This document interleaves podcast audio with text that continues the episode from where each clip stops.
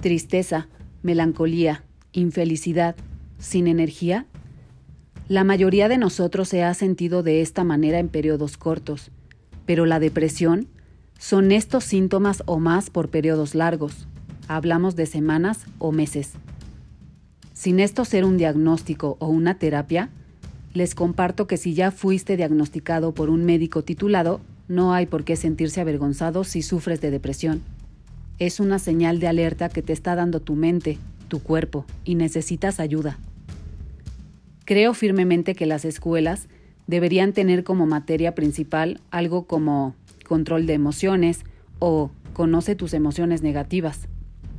Escuelas, inventen algo, porque lo más importante en esta vida no es sacarte un 10 en matemáticas, no es qué carrera vas a elegir, sino la manera en la que te vas a enfrentar a la vida. Y en esta vida, hablando de emociones negativas, hay frustración, enojo, violencia, tristeza, celos y muchas otras emociones que si no sabes canalizar, te llevan a un hoyo negro, a relaciones tormentosas, a elegir malas amistades, a que no sepas estar solo simplemente a malas decisiones. No es verdad que tener todo el dinero y la fama te da la felicidad. Alexander McQueen, Kurt Cobain y muchos, muchos más se suicidaron teniendo, en teoría, absolutamente todo.